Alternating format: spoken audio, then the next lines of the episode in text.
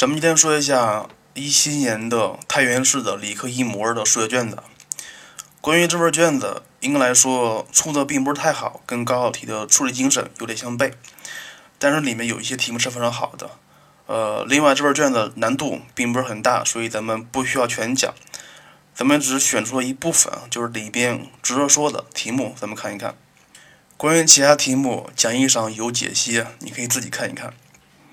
首先，咱们看一看第三题。第三题，已知 S_n 是等差数列的前 n 阳和，并且二倍的括弧 a 一加 a 三加 a 五等于加上三倍的括弧 a 八加 a 十等于三十六，它让你求 S 十一。像这个题，咱们需要说一点，就是在等差数列里面，就是奇数项的前 n 阳和，比如像这种 S 十一。它们有一个公式是可以可以用的，而且非常方便。像这个题目，S 十一就等于十一倍的 a 六，十一倍的 a 六啊。呃，咱们再举个例子，比如是 S 十三就等于十三倍的 a 七。至于怎么得来的，非常简单，它其实套用一公式啊，一化简就可以知道了。呃，关于像这个题目前面的是用了一个中项性质，然后根据这个就可以求和。这个题目非常简单，但是这儿需要说一下。接下来第五题，第五题是一个图像题，函数 f(x) 等于 x 分之 cos x 的图像大致是哪一个？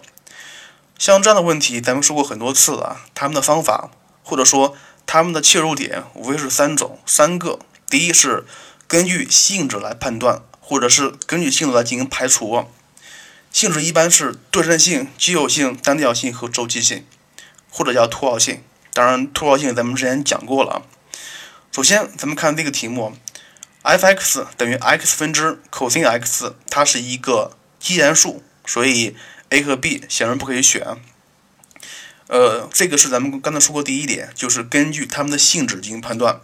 第二点是根据题目里面那些特殊点点的位置，比如说。呃，这个图图像上横过哪一点，或者是横不过哪一点，像这些点都可以作为咱们判断的依据。当然，这个题目没必要。接下来还有第三种是，咱们之前讲过了，但是我不知道你有没有掌握的极限法。因为极限用来判断函数的趋势很有效果，或者说用极限来判断函数在某个点处的值很有效果。虽然说咱们高中阶段没有专门的学过它。但是它本身不是很难做，所以我希望每个同学，呃，不管是文科理科，都必须把极限思想给掌握住了。你看一看 C 和 D 的区别是什么呀？呃，在 C 里面，如果说当 x 趋近于零正时，这个零正它表示 x 取比零稍微大一丢丢的数的时候，它的 y 值趋近于负无穷，而这个点 D 它是趋近于正无穷的，所以。像这样的东西，咱们没法用学过的点来判断，所以咱们只需要用极限来判断就可以了。来看一看，当里面的 x 趋近于零正时，f(x) 极限值它等于多少呀？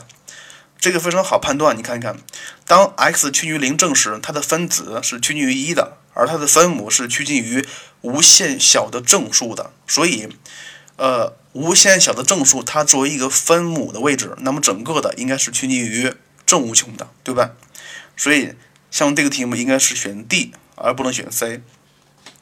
另外说一下，判断图像问题的方法一般是三种：第一种是根据性质进行判断；第二种是根据某些点或者是图像不过哪不过哪些点进行判断；第三是用极限思想来判断它的趋势，或者是判断某个点的位置。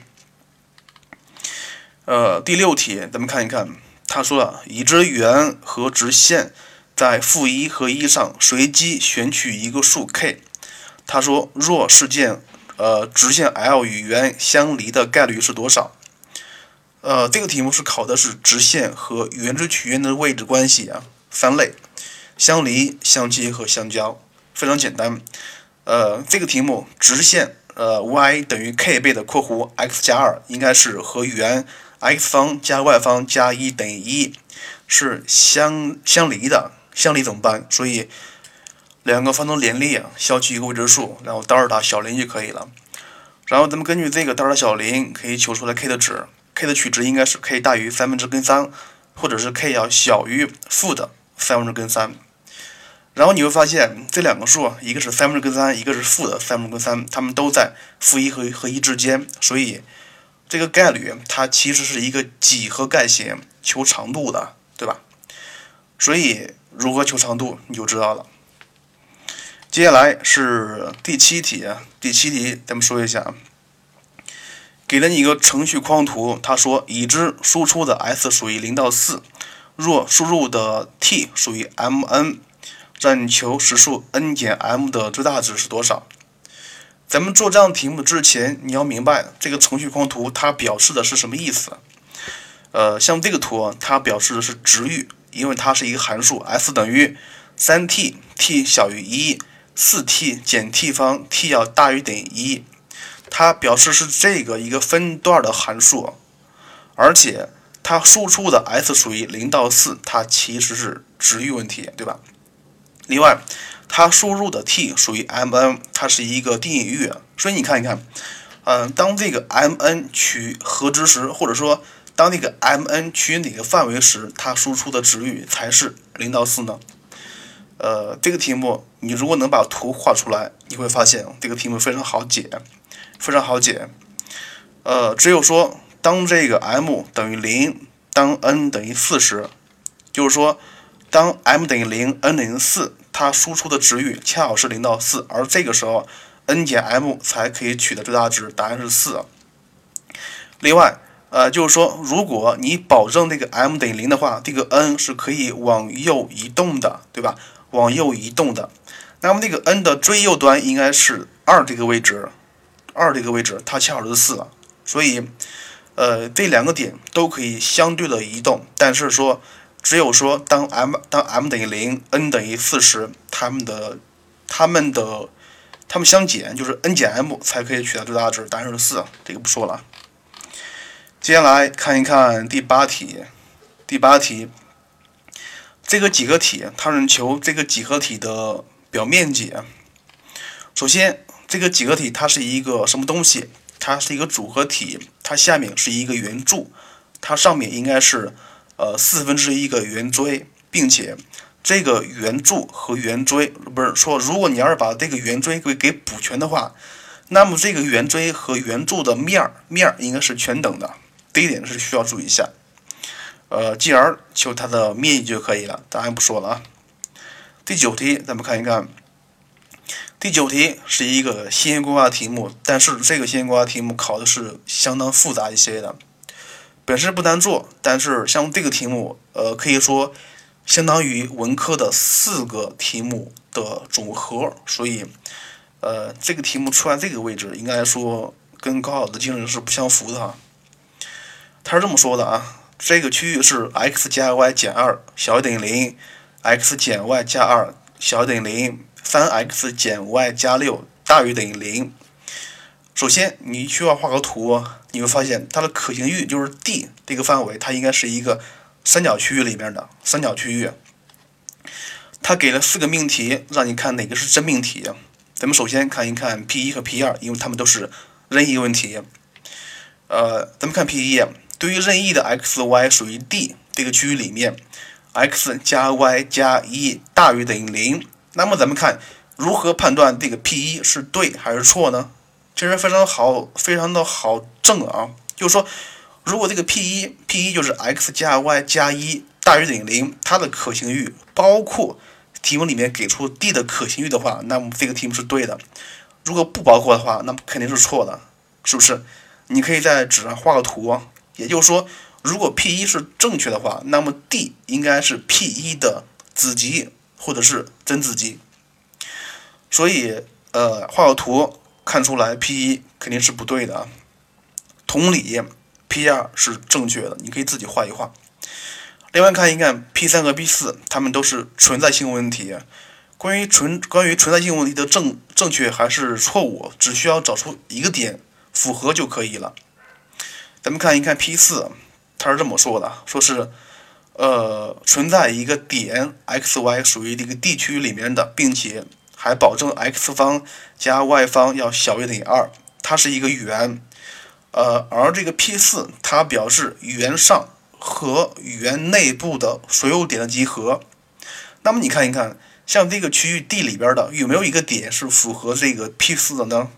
如果你要是把图画的非常准确的话，你会发现，哎，它恰好有有一个点是符合题意的，因为这三条线有一条线是与这个圆是相切的，所以有一个点是符合题意的，那么整个就是正确的。所以答案应该是 P 二和 P 四是正确的，P 一和 P 三是错误的。所以。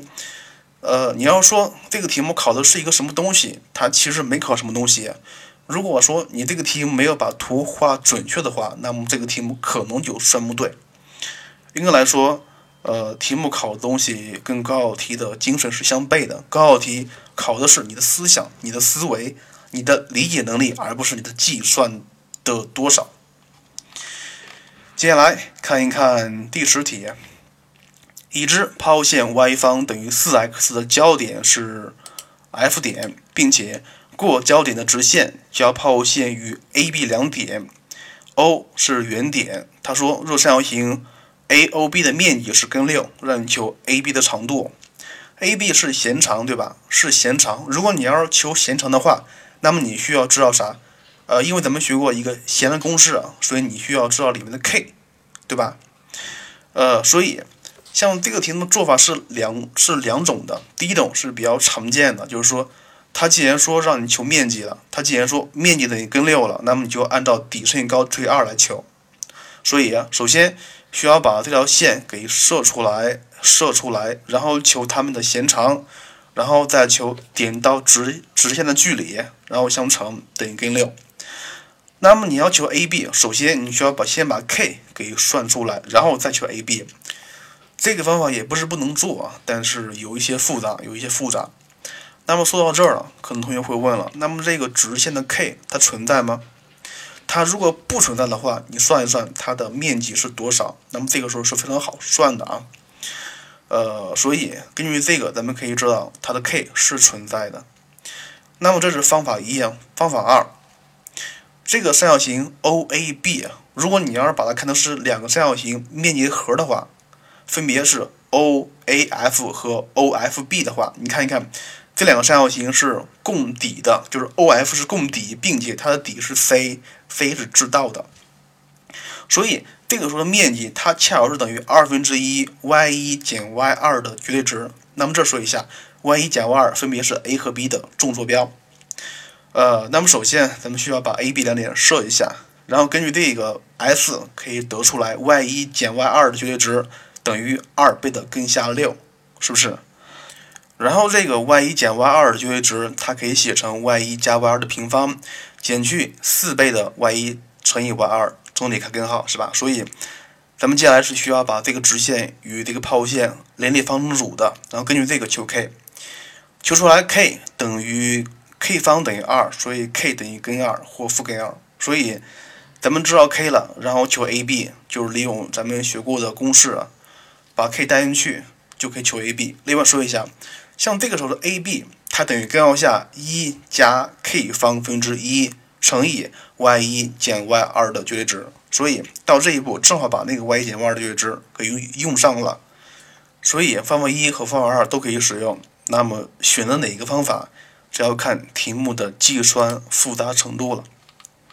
接下来第十一题。已知函数 f(x) 等于 sin 欧米伽 x 减去根三倍的 cos 欧米伽 x，欧米伽大于零。若方程 f(x) 等于负一，在零到派上有且只有四个实数根，让你求实数欧米伽的取值范围啊。呃，应该来说，整个卷子啊，第十一题是非常好的一题目，非常好的一题目。首先，这个函数一整理，它就是 f(x) 等于二倍的 sin 括弧欧米伽 x。减去三分之派，他说这个函数与 y 等于负一，有且仅有四个实数根，就是说，呃，它们的图像有且只有四个焦点。那么，如果咱们先不看这个题目，那咱们说另外一个题目，就是说，假设呃 y 等于二倍的 sin x 与 y 等于负一有四个零点，就是说有四个焦点。就是说，图像有四个焦点的时候，那么它让你求里面欧欧米伽的范围，你会吗？这个时候你应该会的啊，因为咱们之前讲过，咱们在三角函数专题里面讲过，像这个性质，比如像这个 y 等于二倍的 sin x，它的最高点应该是二，它让你求说是 y 等于负一，它恰好是二的一半，对吧？呃，所以像这条线应该是从图像的中心，并且往上或者往下的一半穿过的。那么既然穿过了，它肯定是与那个图像是有交点的。那么咱们之前讲过，就是说，如果是相邻的两个交点，它们的长度是多少呢？它可不是二分之派，而是三分之派，而是三分之派。所以，如果你知道这个的话，那么这个题目你就会就会做了。只不过说，这个题目是把呃二倍的 sin omega x 换成了二倍的 sin 括弧 omega x 减去三分之派。它更加复复杂一些，而且图像也变了，因为它有了伸缩变换。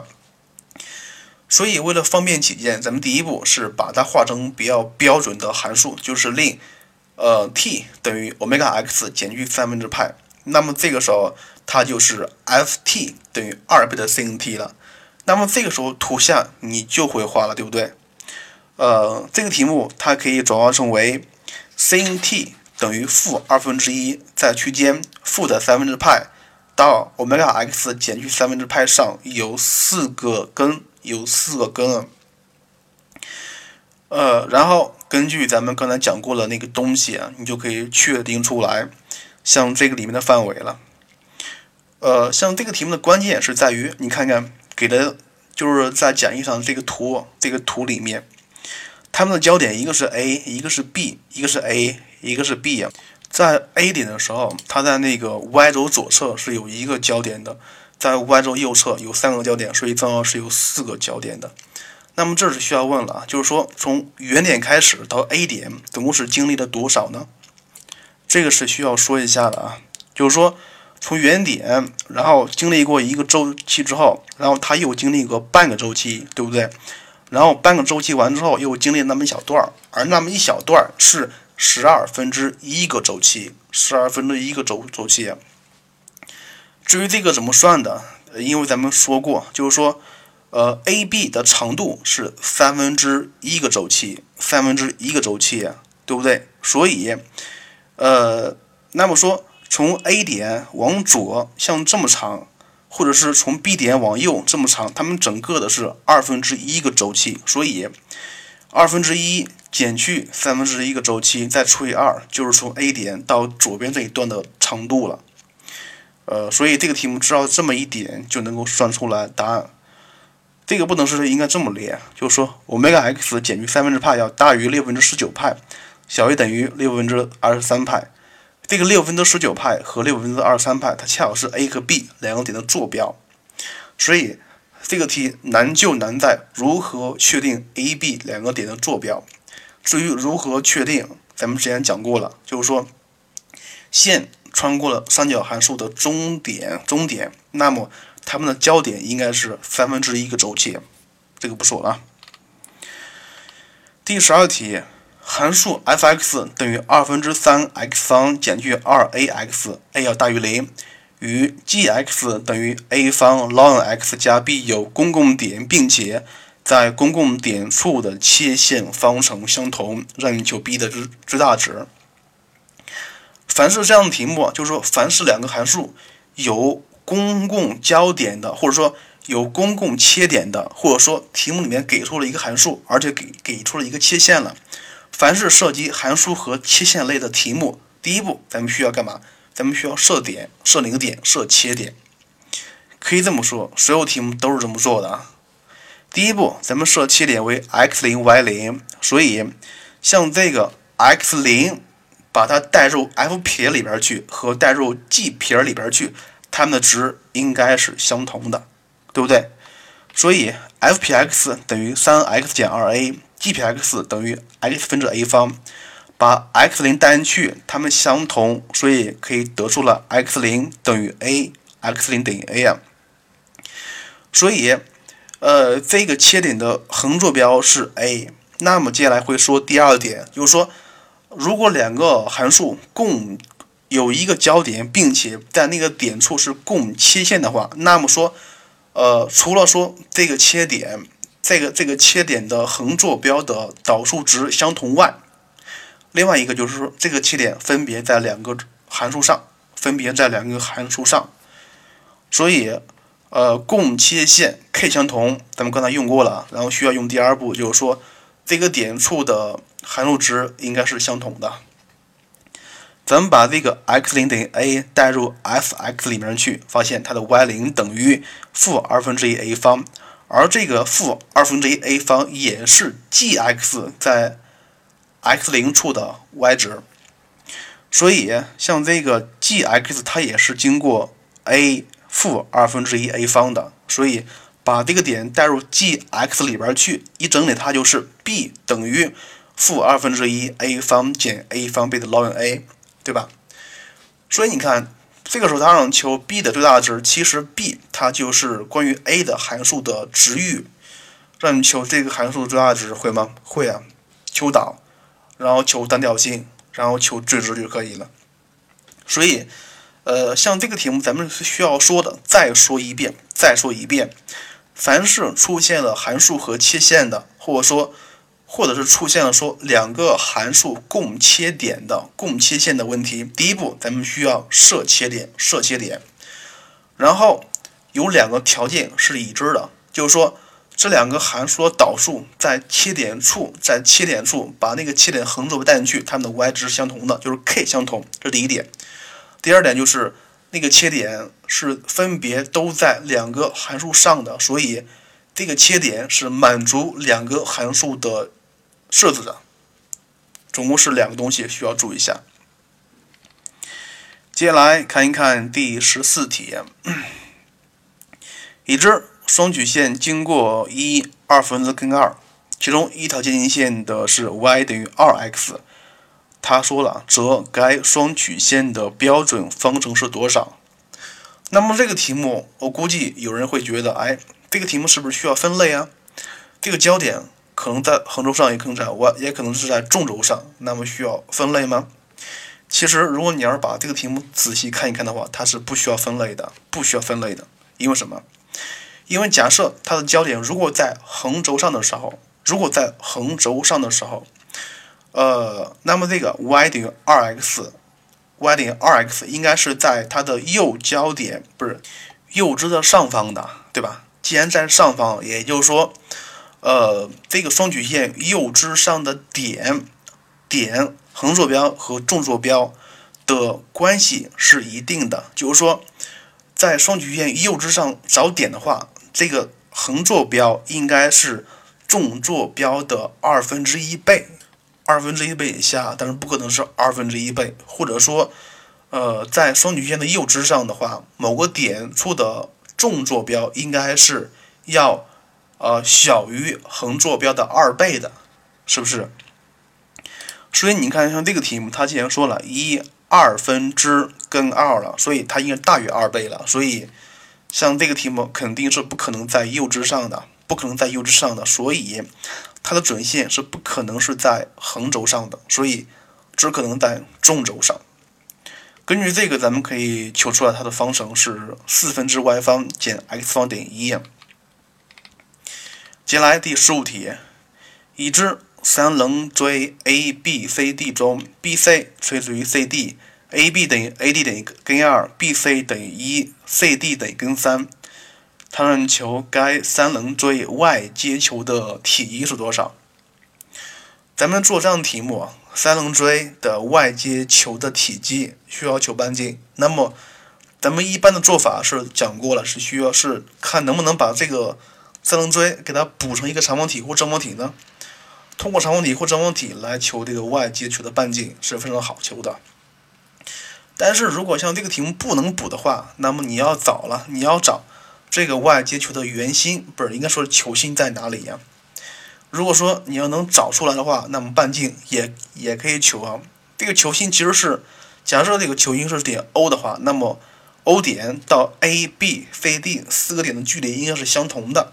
所以，咱们根据这个题目能看出来，而且题目里面有两个直角，有两个直角，所以像这个球心应该是在 BD 的中点处，中点处。至于怎么找的，你可以自己看一看，非常简单。所以它的半径应该是 BD 的一半，就是一了。接下来第十六题，已知数列 a n 中，a 一等于负一，a n 加一等于二倍的 a n 加三 n 减一，让你求它的前 n 项和 S n。那么求和之前，咱们需要求 a n 的通项公式，看到没？这样的式子，前项和后项是一个关系啊，是一个关系。那么咱们一般是用它们的递推公式的形式来求 a n 的。A n 加一等于二倍的 a n 加三 n 减一，所以咱们需要构造一个函数，构造一个函数。至于怎么构造，咱们之前讲过，咱们在那个数列专题里面专门讲到过这种题目应该怎么构造。然后咱们今天在这里再把这个方法重新说一遍。你构造一函数，要构造一个什么函数呢？非常显然，你要构构造一个等比数列出来，因为 a n 加一和 a n 的系数不相同，并且它后面还有一个式子，所以。呃，应该来说不可能构造出一个等差数列出来，对吧？所以你看一看，它后面是加了一个三 n 减一，其实是一个一次函数 a n 加 b 的形式啊。所以咱们怎么构造呀？咱们构造的构造这个等比数列应该是 a n 加一加上某个东西等于二倍的括弧 a n 加上某个东西，对不对？另外像这个题目是 a n 加一和 a n 的关系，如果你要是看的不爽的话，你可以把它写成 a n 和 a n 减一的形式，就是呃 a n 等于二倍的 a n 减一加上三 n 减四，是吧？然后接下来咱们怎么构构造呀？它既然说了这个 a n 减一后面是一个一参数，所以咱们 a n 后面也要构造一个一次函数出来，所以前面应该是加上个 a n 加上个括弧。a n 加 b，a n 加 b 是因为 a n 减一后面它是一个一次函数啊，所以呃，然后把等号右边把那个二往外一提，它应该是 a n 减一加上也是一个二次函数，并且这需要变一下，因为它们的 n 值是对应相同的，前面是 a n，所以前面加上一个 a n 加 b。而等号右边是 a n 减一，所以后面应该加上一个 a 括弧 n 减一加 b，这样的话才符合题意。所以构造完之后再展开，跟语言式相比，可以得出来这个大 A 等于三，大 B 等于二。所以这个数列 a n 加上三 n 加二，它是一个等比数列，并且首项是四，公比是二。那么这样的话，咱们就可以得出来，a n 等于二的 n 加一次减三 n 减二。那么到了这一步，咱们就可以把 a n 的式子写出来了。然后你会发现，n 它恰好是一个等比数列和一个等差数列相相加的形式。至于求和，分别相分别求和相加就可以了。这个答案是 s n 等于二的 n 加一次减四减去二分之。三 n 方加七 n。关于这个题目，理科生必须好好的做一下，因为理科生它的考点包括这一段。另外，相关的题目是，比如说像这个题目给你变一下，就是说，呃，它后面加了一个三 n 减一，它如果不是三 n 减一，它后面是一个指数函数的话，或者说它后面是一个二次函数的话，那么做法也是一样的，也是一样的。至于呃，像这种情况的做法怎么做，你可以参考一下咱们之前讲过的数列专题里面的求通项公式的方法。接下来十七题不说了，非常简单，咱们只说一点，就是说，呃，假设一个角的正正弦值等于另外一个角的余弦值的话，那么非常显然这两个角是互余关系。第十八题，它是一个非常简单的概率题，概率题，这个题不说了，不说了。第十九题，立体几何题，呃，四边形 ABCD 是菱形，BE 垂直于平面 ABCD，并且 DF 和 BE 还平行。dF 等于二倍的 BE 等于二，EF 等于三。第一问让你证明平面 ACF 和平面 BEFD 垂直。像这个题目基本上是把条件都给你了。第一是菱形是对角线互相垂直，另外一个是 EB 和底面垂直，并且 DF 和 BE 垂直，所以 DF 也和底面垂直，所以条件够了啊，条件够了。但是做第一问的时候，你要理清，你要证明它，那么你需要什么条件？从题目里面找你需要的条件才可以，千万不要说是。呃，我也不知道自己需要什么条件，一股脑的全都写上它，我管它对还是不对？那么这样做法肯定是不对的。接下来第二问，若二面角 AEFC 是直二面角，那么就是说它们的平面角是一个直角。它让求直线 AE 和平面 ABCD 所层角的正切值。那么它是求一个线面角，线面角。像这个题目的做法是两种，第一种是比较常见的，建立一个空间直角坐标系，然后找点，然后建立一个法向量，然后求它们的角度。当然，这个题目也可以这么做，但是前提是你需要把点给找出来，因为题目里面缺少了某些点，所以咱们需要根据这个直二边角 AEFC 是一个九十度角来求出咱们需要的点的坐标。这是第一种。第二种就是你不需要建立空间直角坐标系，你可以，如果你要是能够从图上直接把这个直线 AE 和直线和平面 ABCD 所成角那个角度给找出来的话，也可以。那么像这个题目，这个角度非常好找，这个角度恰好是 EAB，EAB 是吧？那么如果你要求这个角 EAB 的正切值，那么你需要求出来 BE 和 AB 的长度。呃，关于里面的 BE 是知道的，但是 AB 如何求呢？所以这个是关键。那么至于如何求 AB，非常显然你还是需要用到前面前面里面给出的这个二面角 AEFC，它是一个直二面角。根据这个，你才可以把 AB 的长度给它求出来。至于怎么求的话，你自己的慢慢琢磨一下。其实，呃，两个方法的难易程度都差不多，都差不多。接下来第二十题。二十题是一个阅读理解题，咱们好好看一看。已知椭圆，呃，a 方分之 x 方加上 b 方分之 y 方等于一的左右交点与其短轴的一个端点是正三角形的三个顶点，点 D 一二分之三在椭圆上。咱们看第一问啊，让你求方程。其实你要是能把图画出来的话，你会发现这个题目非常的好证。条件是有两个，一个是 b 分之 c 等于三分之根压根压三。第二就是像这个点还在椭圆上，所以点单去又是一个方程。根据两个方程就可以求出来 a 方等于四，b 方等于三。那么咱们需要说一说，为什么有这个 b 分之 c 等于三分之根三了？你看一看，他如他如果说的话。那么假设像这个点在 B 点处的话，就是说 F 一 B F 二它是一个正三角形。那么非常显然，这个 O B 它是平分了 F 一 B 和 F 二的，所以有一个角度啊，就是 F 一 B O 它是一个三十度，三十度。所以而且在直角在直角三角形里面，F 一 B O 里面知道角度了，利用三角关系就可以得出来。b 分之 c 等于三分之根号三了，所以像这个是这么得来的。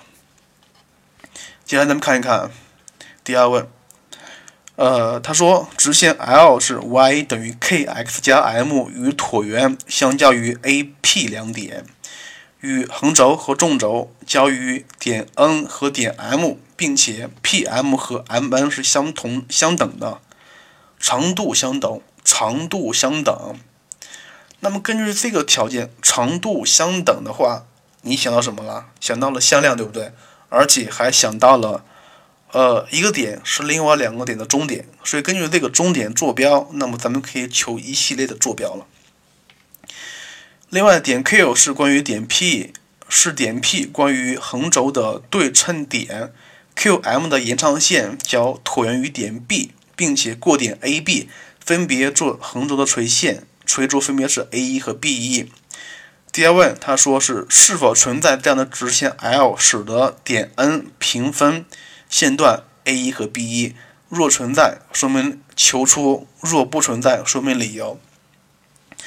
那么这个题目确实是一个条件比较多的，而且文字比较多的一个阅读理解题啊。首先，你需要把条件转化成图，而这个图就是咱们讲义里面给出的一个图。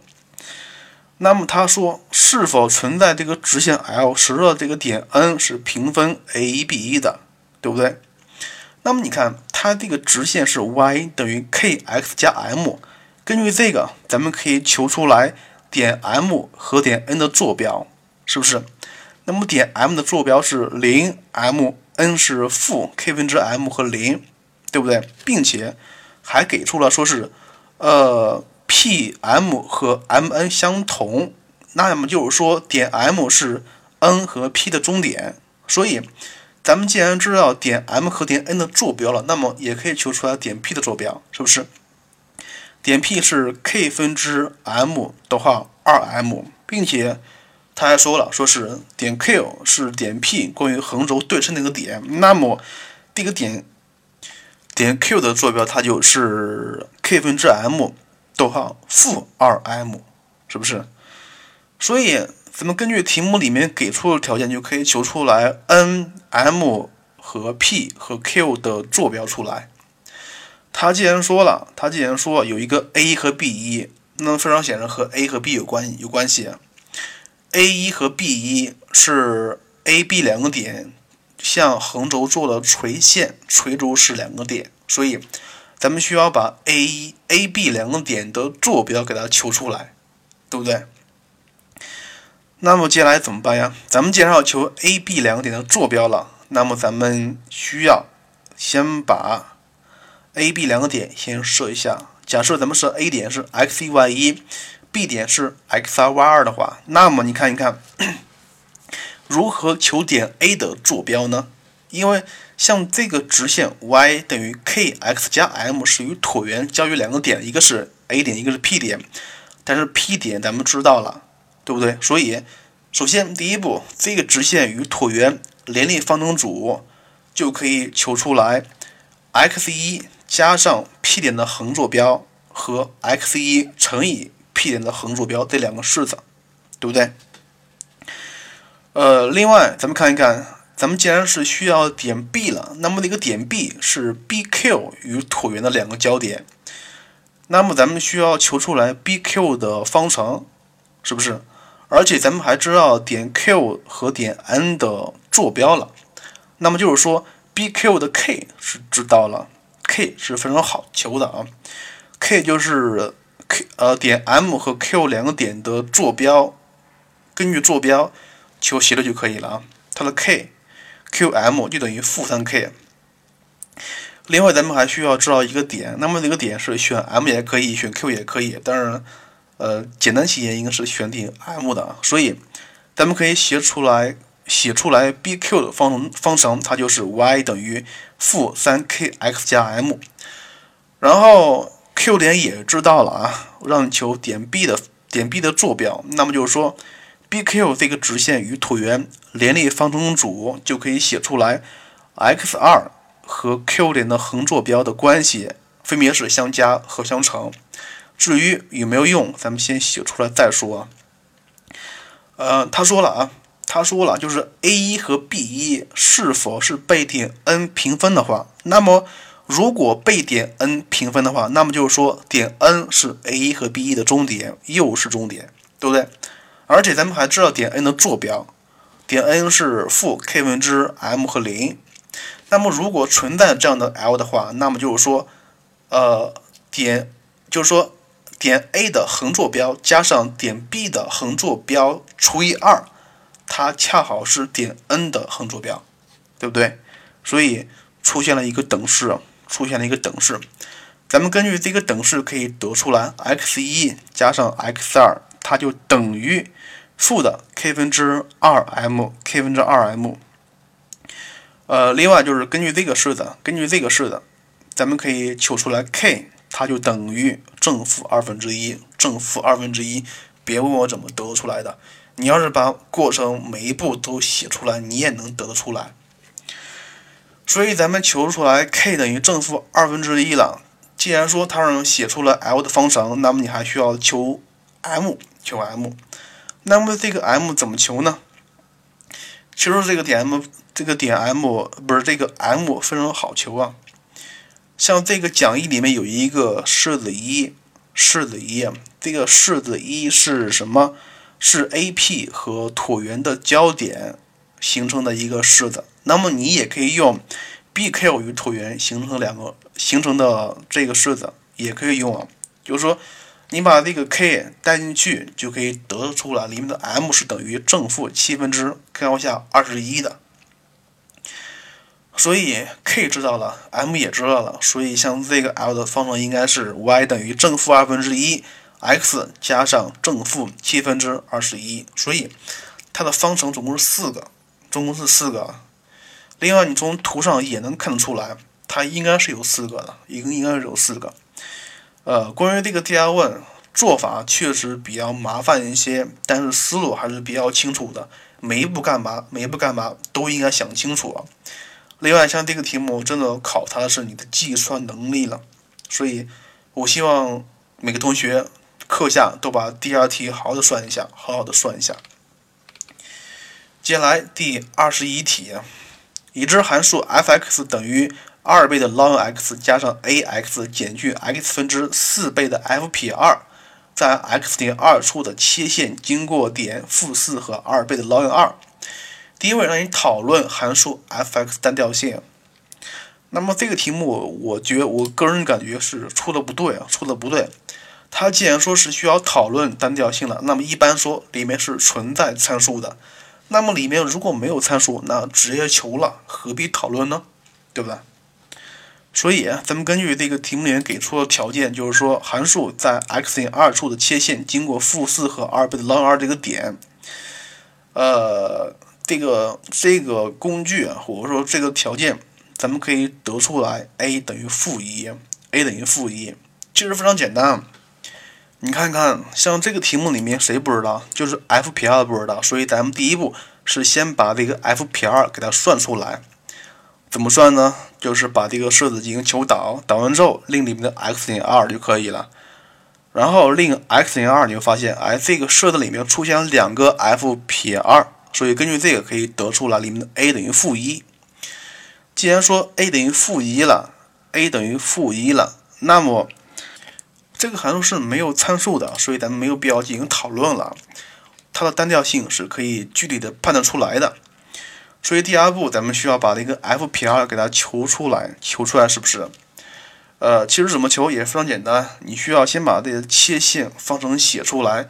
然后把那个点单去就可以了，你会发现这个 f 撇二等于负的是四分之一，所以这个函数它就是二倍的 ln x 减去 x 加上 x 分之一，它里面是没有参数的，所以没有必要进行讨论了，直接求导就可以了。然后你发现导函数它是一个负数，所以原元数在定义域内是单调递减的，所以这个题目出的是相当怪异的、相当诡异的一个题目。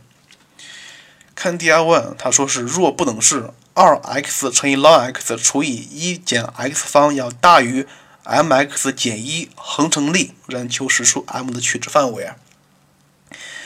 另外说一下，啊，另外咱们需要吐槽一下，像这个题目或者说这份卷子出题的人，第二问应该不知道是从哪个题目题目里面第二问给拉出来的，因为一般来说咱们高考题第一问和第二问是有关联性的。有关联性的啊，像这个题目第二问完全是一个独立的题目，对吧？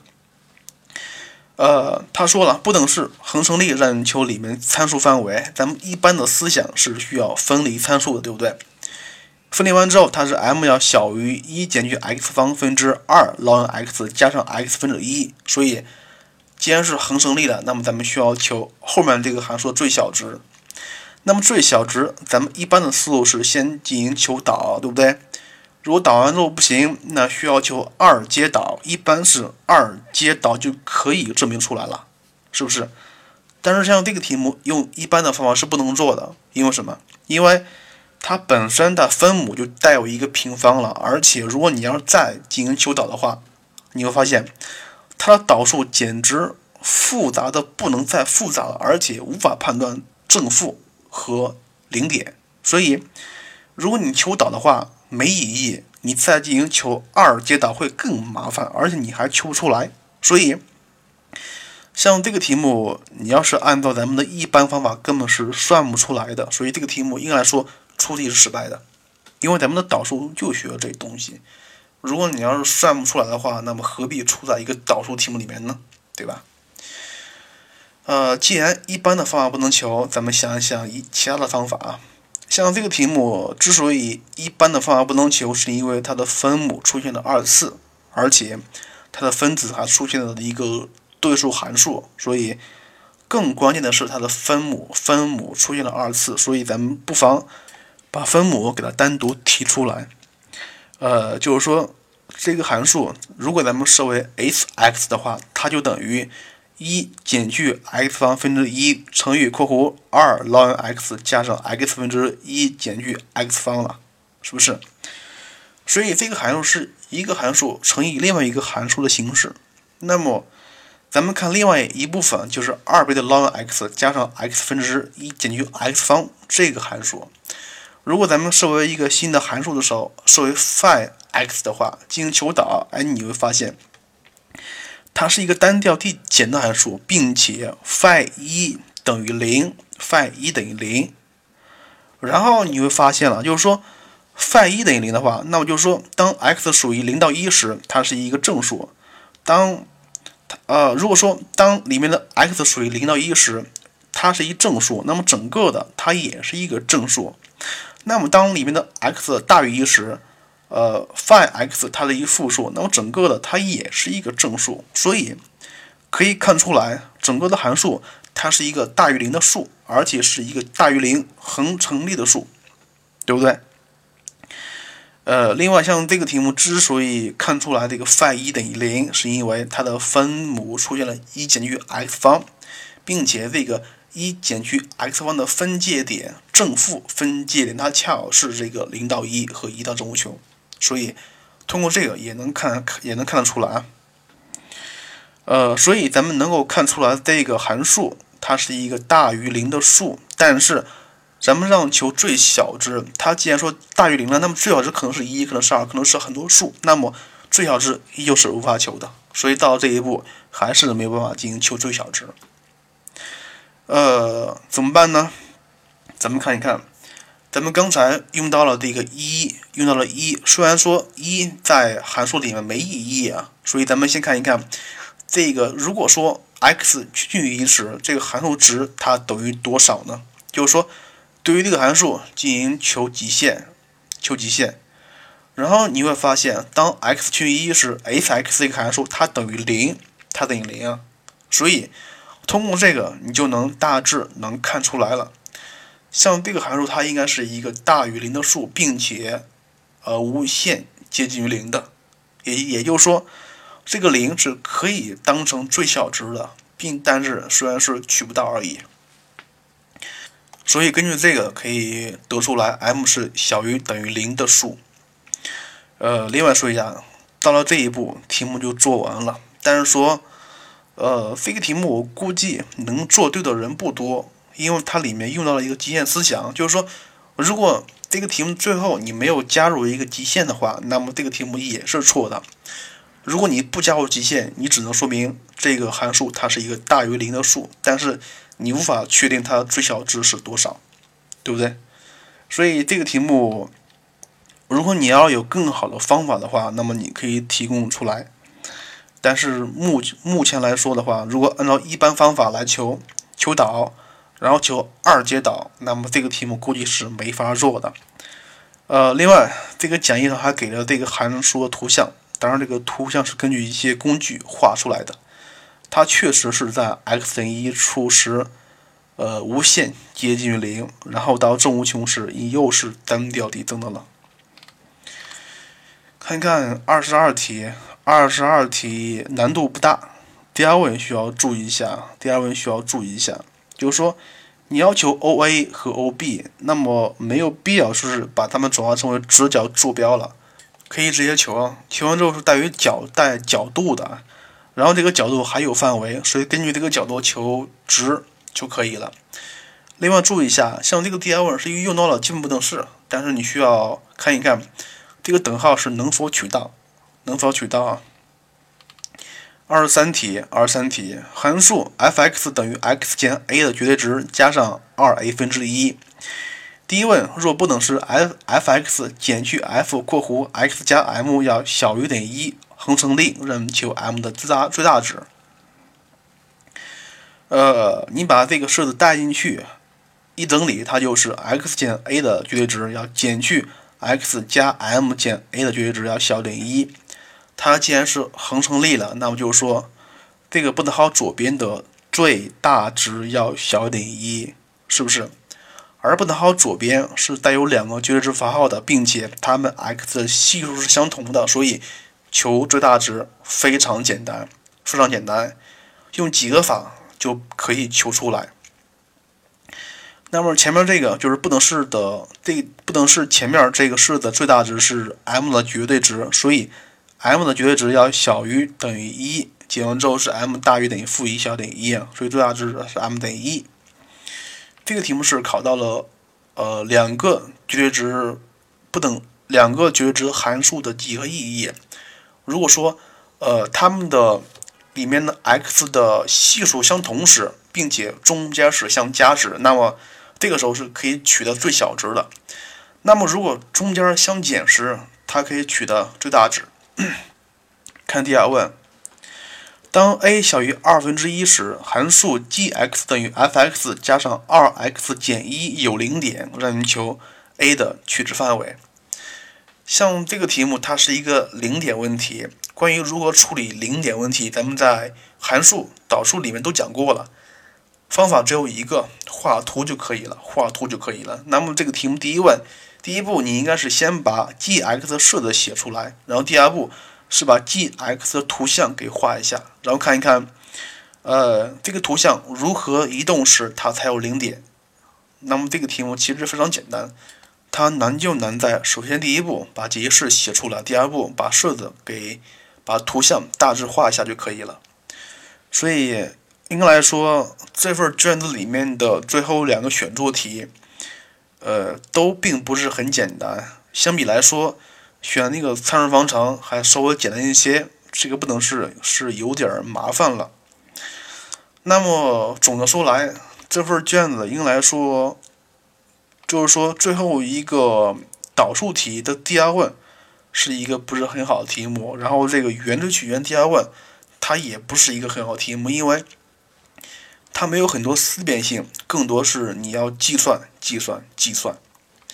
像其他题目应该不是很难做，不是很难做，都倒是挺基础的。